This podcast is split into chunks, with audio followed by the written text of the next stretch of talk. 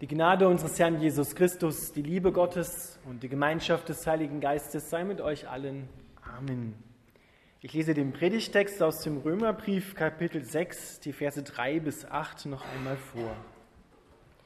Paulus schreibt, oder wisst ihr nicht, dass wir mit Jesus Christus gestorben sind, als wir auf seinen Namen getauft wurden? Denn durch die Taufe sind wir mit Christus gestorben und begraben. Und genauso wie Christus durch die herrliche Macht des Vaters von den Toten auferstanden ist, so können auch wir jetzt ein neues Leben führen. Da wir in seinem Tod mit ihm verbunden sind, werden wir auch in der Auferstehung mit ihm verbunden sein. Unser früheres Leben, unser alter Mensch wurde mit Christus gekreuzigt, damit die Sünde in unserem Leben ihre Macht verliert. Nun sind wir keine Sklaven der Sünde mehr. Denn als wir mit Christus starben, wurden wir von der Macht der Sünde befreit.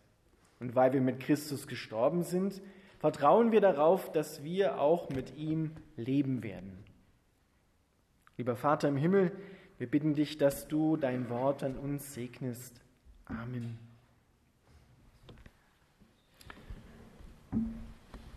Wer bin ich? Wer bist du? Wer bin ich? Diese Frage geht Paulus hier nach. Er fragt nach der Identität eines Menschen im Licht Gottes. Wer bin ich? Wenn du gefragt wirst, diese Frage, wer bin ich, wer bist du, weißt du darauf eine Antwort? Kannst du dich beschreiben? Kannst du sagen, worauf du vertraust, worauf du stehst? Wer bin ich? Bin ich der? Bin ich das, was andere über mich sagen, andere über mich denken? Bin ich das, die Summe der Urteile anderer? Was glaube ich über mich selber? Wenn ich einen Fehler mache? Wer bin ich? Das Neue Testament, Gott im Neuen Testament und auch im Alten versucht diese Frage oder gibt eine Antwort auf diese Frage, wer du bist im Licht Gottes, in seinen Augen. Wer wir sind, das entscheidet nämlich darüber, wie wir denken, wie wir uns verhalten. Gott gegenüber, uns selber und unseren Mitmenschen gegenüber. Das prägt uns. Wer bin ich? Wer bist du?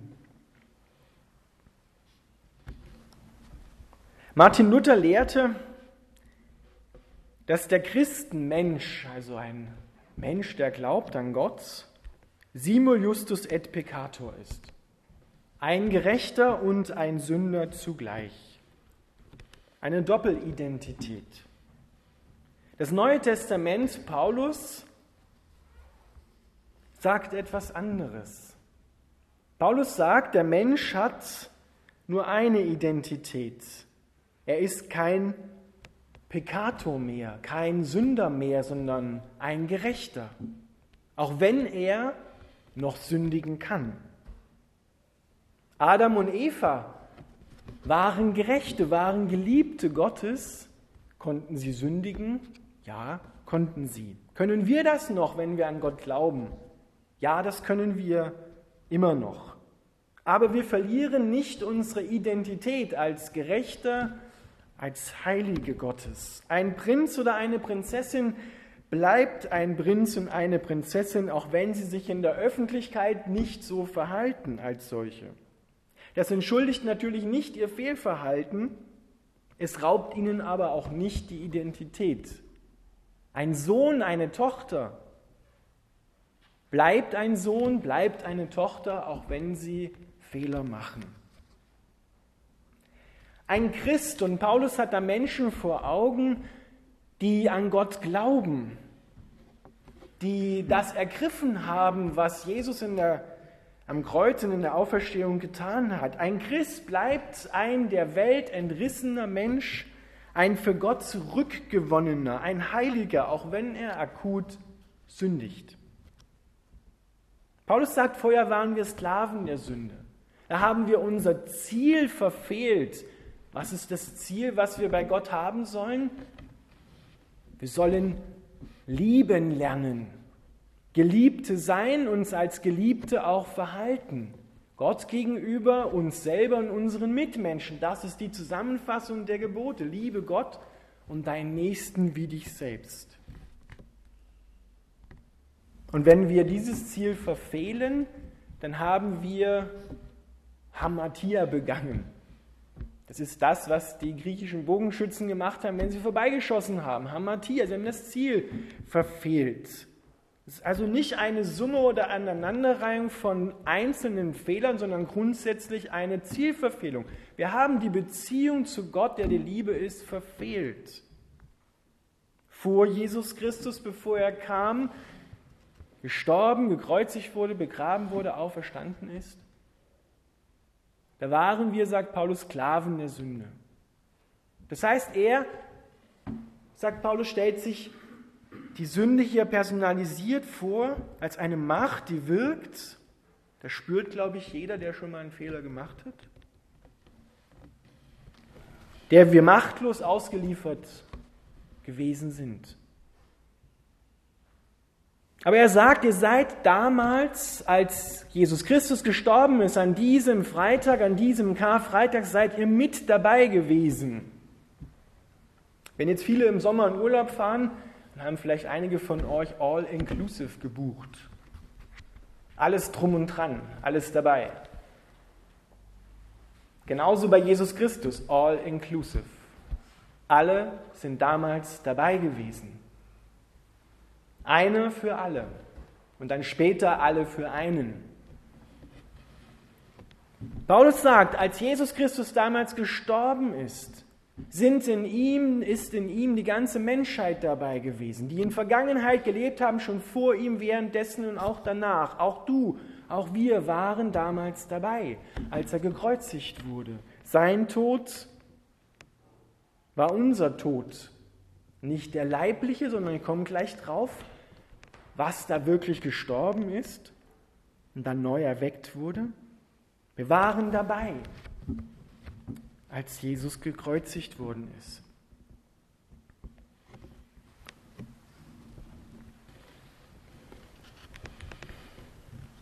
Paulus sagt, was damals gestorben ist, beantwortet er in einem anderen Vers, den ich jetzt heranziehe aus dem Galaterbrief, Kapitel 2, Vers 20. Dort sagt Paulus, ich lebe nicht mehr, sondern Christus lebt in mir. Und was ich jetzt lebe, lebe ich im Vertrauen, im Glauben an den Herrn Jesus Christus.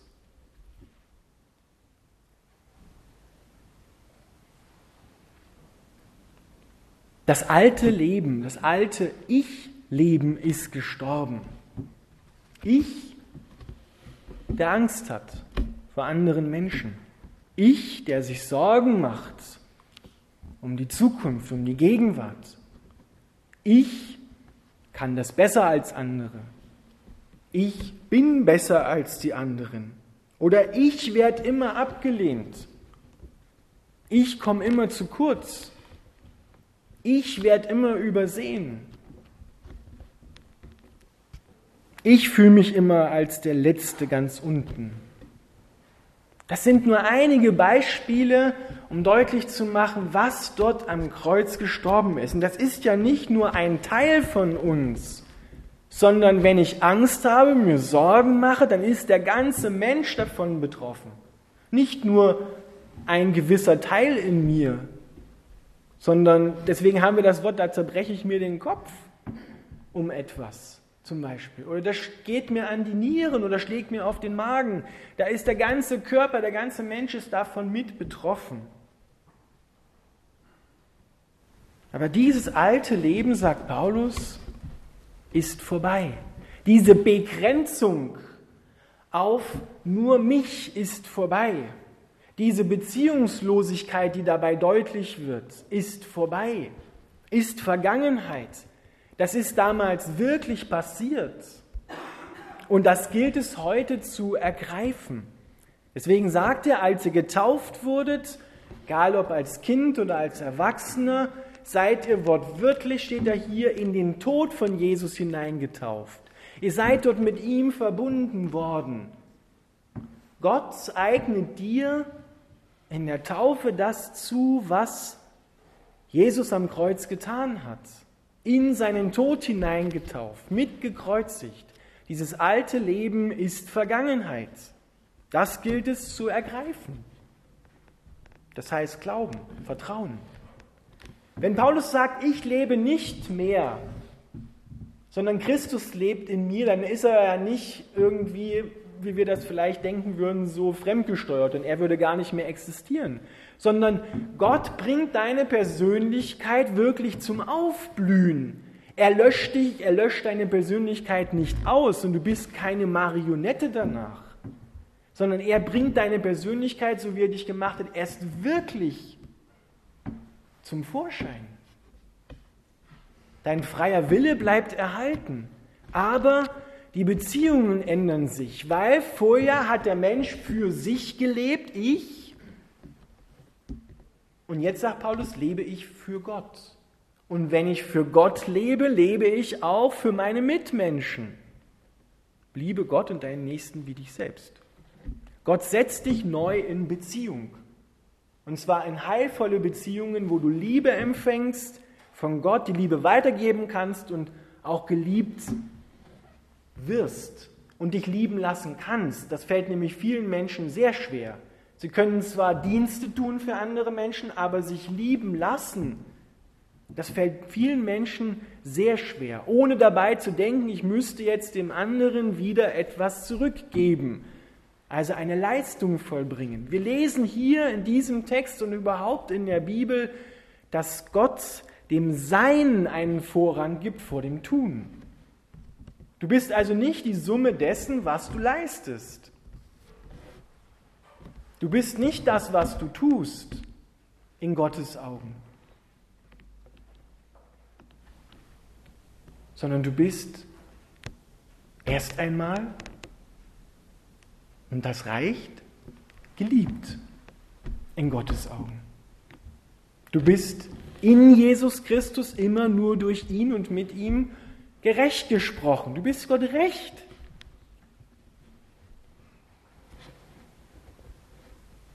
Du bist ein Heiliger. Und vielleicht fallen dir jetzt gerade, wenn ich das so zu dir sage, deine letzten Fehler ein oder Vergehen. Ja, wie, wie kann Gott das sagen, dass ich ein Heiliger bin bei dem, was ich verkehrt gemacht habe? Oder mein Nachbar, ja, wenn, wenn der Pfarrer wüsste, was der letztens gesagt hat. Das ist ein Heiliger? Ja, freilich ist er ein Heiliger. Nicht aufgrund seiner Verdienste oder seiner Leistung oder weil er hübsch aussieht, sondern weil Gott es in Jesus Christus getan und gesagt hat. Weil er für alle gestorben ist. Und Paulus geht sogar noch einen Schritt weiter und sagt, wenn wir mit ihm gestorben sind am Kreuz auf Golgatha, Karfreitag dabei waren, dann sind wir auch am Ostersonntag bei der Auferstehung dabei gewesen. Die Sätze, die hier da drinnen stehen, die kann man auf der einen Seite so verstehen, dass das erst alles in ferner Zukunft liegt. Die Auferstehung am Ende der Zeit, wenn Christus wiederkommt. Ich verstehe diese Sätze und ich glaube, dass Paulus sie auch so verstanden hat als einen logischen Futur. Das eine ist wahr, also gilt auch das andere. So wahr wir mitgekreuzigt worden sind, so wahr leben wir jetzt mit Christus. Dieses Auferstehungsleben, die Teilhabe an der neuen Schöpfung, die in Jesus Christus begonnen hat, fängt damit an, dass du das ergreifst, was Jesus für dich am Kreuz getan hat und in der Auferstehung, dass du dieses neue Leben ergreifst. Und die Taufe ist sozusagen die Unterschrift, auch wenn kleine Babys noch nie schreiben können, die müssen das dann bei der Konfirmation nachholen oder überhaupt in ihrem Leben ergreifen, ist Du unterschreibst dieses Todesurteil über deinen alten Menschen, über diesen alten Adam, alte Eva, ich. Und es ist eine Tatsache, eine historische Tatsache, die passiert ist damals am Kreuz. Du machst es nicht wahr erst, indem du anfängst zu glauben. Das ist die Wahrheit, aber du ergreifst diese Wahrheit und sie wird für dich dann in deinem Alltag präsent, breitet sich aus, das neue Leben in dir. Denn das Einzige, was zunächst, wenn du anfängst zu glauben, neu geworden ist, ist Christus in dir. Das andere muss sich erst ausbreiten. Er breitet sich in dir aus. Aber damit bist du schon neu geworden. Es ist alles angelegt, wie in diesem Samenkorn, einem kleinen Samenkorn, alles schon da ist, aber es muss trotzdem wachsen. Es muss aufgehen, es braucht Wasser, es braucht Nährstoffe, es braucht Sonne, Licht. Wer bin ich? Wer bist du? Du bist ein Mensch, sagt Gott, für den ich mein Leben hingegeben habe, der dich befreit hat von der Macht der Sünde, weil die war nämlich mit dem alten Menschen verquickt. Da hatte die Sünde einen Angriffspunkt und konnte ihn immer wieder dazu bringen. Aber dieser Angriffspunkt ist gestorben. Und wer gestorben ist, der ist frei geworden von der Sünde und auch damit vom Gesetz und damit vom Fluch des Gesetzes.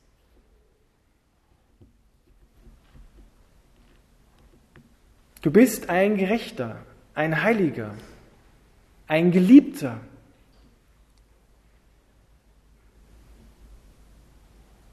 Und genau das musst du wissen und anwenden können. Und zwar genau dort, wenn du das nächste Mal wieder Angst hast. Wenn du das nächste Mal dir wieder Sorgen machst. Wenn du denkst, alle anderen vergessen mich. Gott vergisst mich. Angst, Zweifel, sich Sorgen machen, das sind Widersprüche gegen Gottes Liebe, gegen seine Zusage. Angst und Zweifel und sich Sorgen machen verdienen letztendlich keine Gnade von unserer Seite aus. Der Mensch verdient Gnade, verdient das Erbarmen, die Liebe. Aber Angst und Zweifel, die sollen von unserem Herzen durch die Liebe Gottes heruntergespült werden. So sagt es das im Neuen Testament. Und jedes Mal, wenn wir uns wieder Sorgen machen und Angst haben, dann müssen wir zu Gott laufen und sagen, ich habe Angst, ich mache mir Sorgen. Und dann wird Gott sagen, gut, dass du kommst. Ich weiß, dass du dir Sorgen machst. Und ich will dir ganz neu dieses Ja zusprechen, diese Liebe, dass du dir keine Angst mehr machst, dich nicht ärgerst und keine Sorgen mehr machst. Das gilt es dort zu ergreifen. Und dazu brauchen wir uns gegenseitig, dass wir uns gegenseitig ermutigen.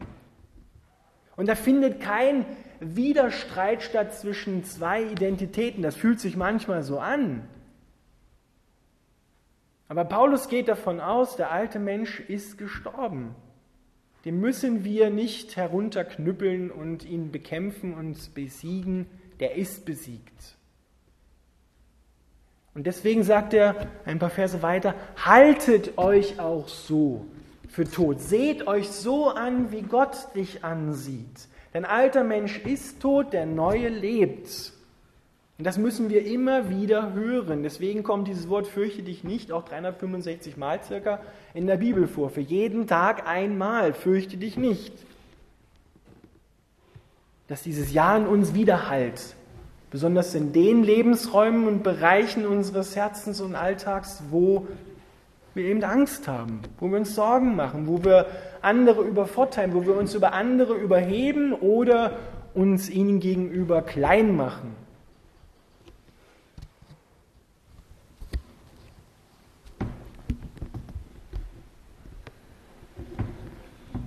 Und weil wir mit Christus gestorben sind, vertrauen wir darauf, dass wir auch mit ihm leben werden.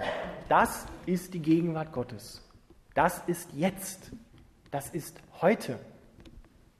Und die leibliche Auferstehung ist da schon inkludiert, all inclusive. Die ist dabei. Aber begonnen, tut dieses, begonnen hat dieses Leben in dem Moment, wo du das ergreifst, was Christus am Kreuz getan hat. Amen.